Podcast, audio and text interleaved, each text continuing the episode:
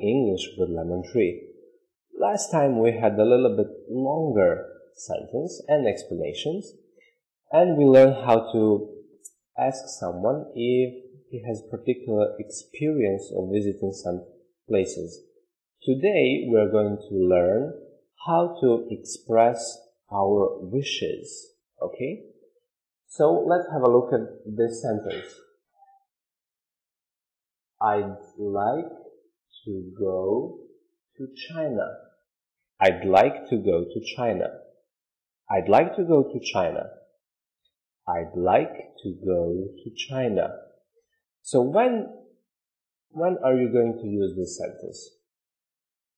We're going to use it when you want to express your wishes, something you really want to do. One note, I'd like is short for I would like. So these expressions you use, both of them, you use when you want to be formal. You want to be polite. I'd like to go, or you can say, I would like to go. As we said before, the shorter form is used in speaking. However, the full form, would like, is mostly used in writing. So let's repeat the entire sentence one more time. I'd like to go to China.